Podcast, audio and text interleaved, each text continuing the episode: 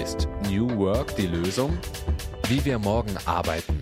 Ein Detektor FM Podcast. In dieser Folge wollen wir über psychische Probleme am Arbeitsplatz sprechen. Ein Problem, das immer weiter an Brisanz zunimmt.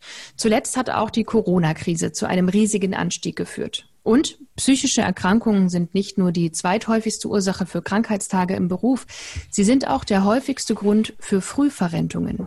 Vor allem die Diagnose Burnout hat stark zugenommen. In den vergangenen zehn Jahren haben sich die Krankheitstage deswegen sogar verdreifacht. Alle Quellen findet ihr übrigens in der Beschreibung dieser Folge. Aber was kann noch dazu führen, dass Menschen krank durch Arbeit werden? Oder wie kann Arbeit dazu beitragen, psychische Probleme vielleicht zu verbessern? Und natürlich frage ich wie immer, was bewirken Methoden der neuen Arbeit?